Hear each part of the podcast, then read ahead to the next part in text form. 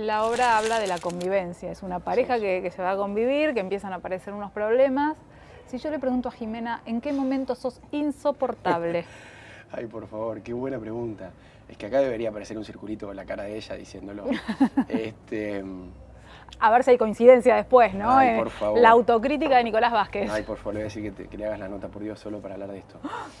Nosotros tenemos una muy buena convivencia, nunca tuvimos un problema en la pareja como convivencia. Problemas hemos tenido como cualquier pareja.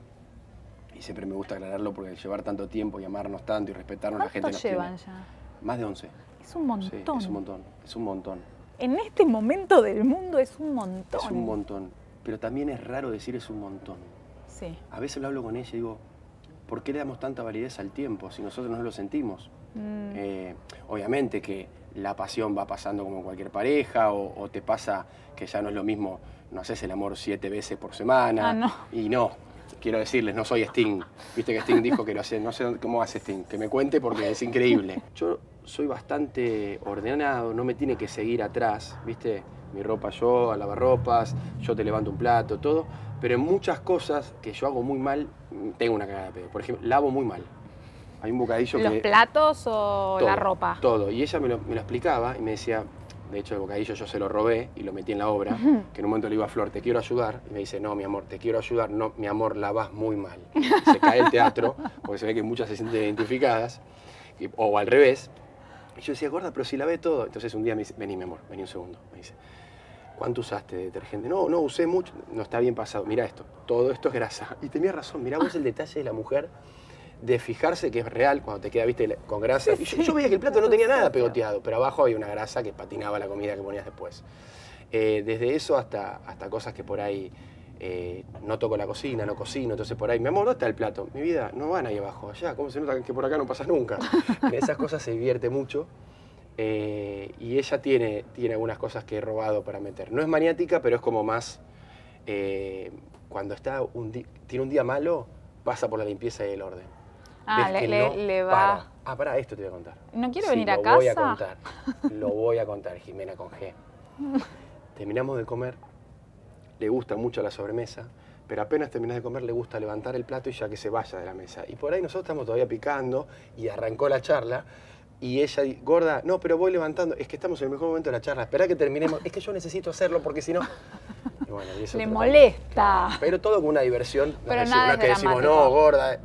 No, no, porque después te das cuenta que es...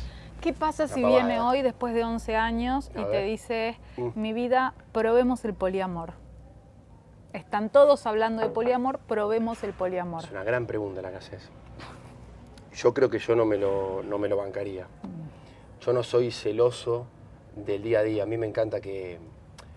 Soy de potenciarla, ¿viste? Amor, ponete esa pollera, te pusiste, ponete esto, me gusta que ella se muestre, me encanta todo eso. Soy como muy. Eh, lo contrario a, a muchos hombres que por ahí le impacta. A mí me gusta que ella se muestre, que ella salga ¿Te gusta sola. que ella guste? Que ella- me encanta.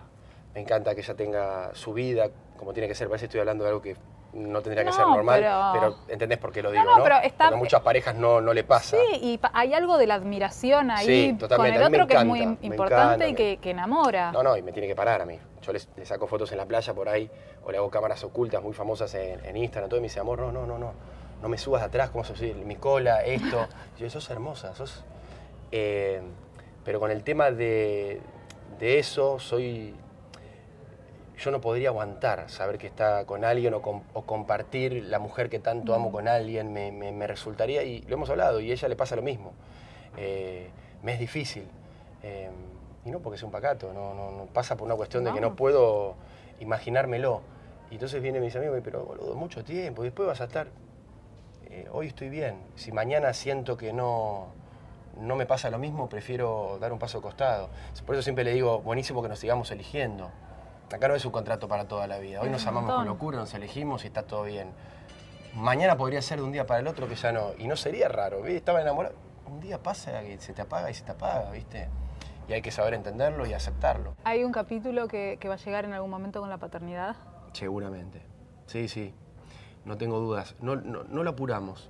Estuvimos en un momento y, y- y lo sabés, y fue muy lindo y muy importante. Mm, Eh, después nos quedamos ahí.